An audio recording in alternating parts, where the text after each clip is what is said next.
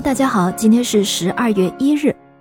回溯到一四二零年，英格兰兰开斯特王朝国王亨利五世在他侵入法国五年之后，在十二月一日的这一天占领了巴黎，可以说他取得了中世纪任何一位英格兰国王都从来没有取得过的军事辉煌。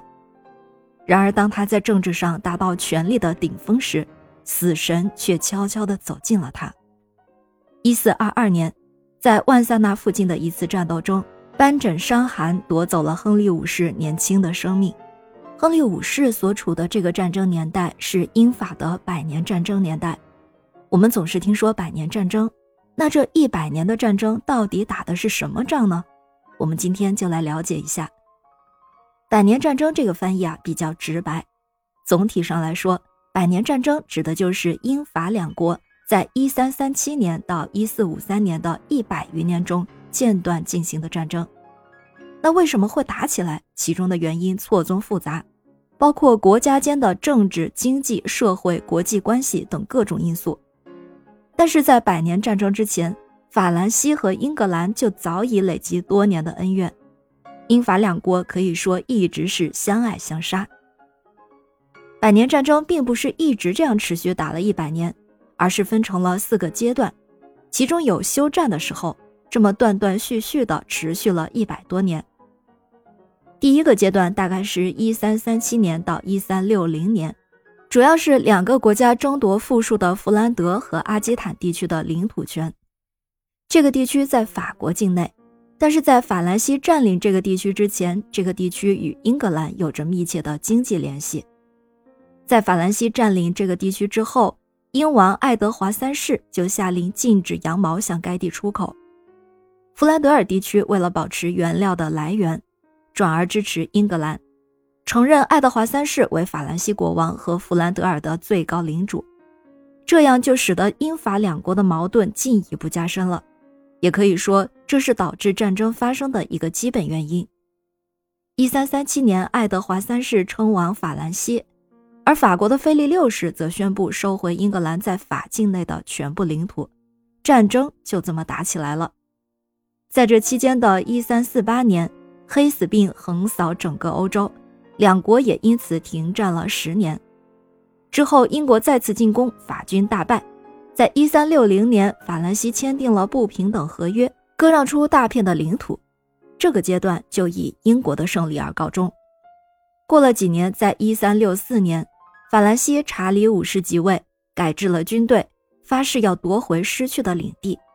这样，百年战争就进入了第二个阶段。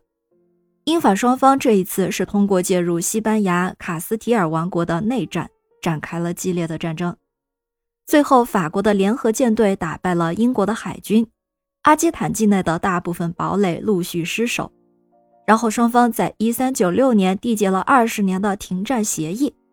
果然，双方遵守协议，停战了二十年。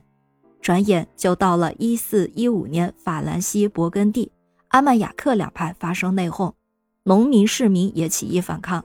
在这一年，英格兰又借机重启了战端，这就到了百年战争的第三阶段。在这个阶段，战争的主角就是我们今天节目开头提到的亨利五世。通过战争，英王亨利五世成为了法兰西摄政王。法兰西沦为了英法联合王国的一部分，只可惜在一四二二年，英法的亨利五世和查理六世同年去世，两方的新王亨利六世和查理七世为了争夺法兰西的王位，再度交火。这一阶段的战争实际上就是英法两国的国王争夺王位的战争。英国的攻势非常凶猛，于是法兰西就遭到了侵略者的洗劫和瓜分，处境十分困难。捐税和赔款沉重地压在了英战区的居民的身上。在一四二八年十月，英军围攻通往法兰西南方的要塞奥尔良城，形势危急。这个时候，法兰西人民组成了抗英游击队，袭击敌人。因此，争夺王位的战争就转变成了民族解放战争。百年战争进入了第四个阶段。这个阶段里，法兰西出现了一位扭转战局的女英雄——圣女贞德。在战争中，贞德骑着一匹白马，率领法军取得了奥尔良战役的胜利，扭转了法兰西在整个战争中的危难局面。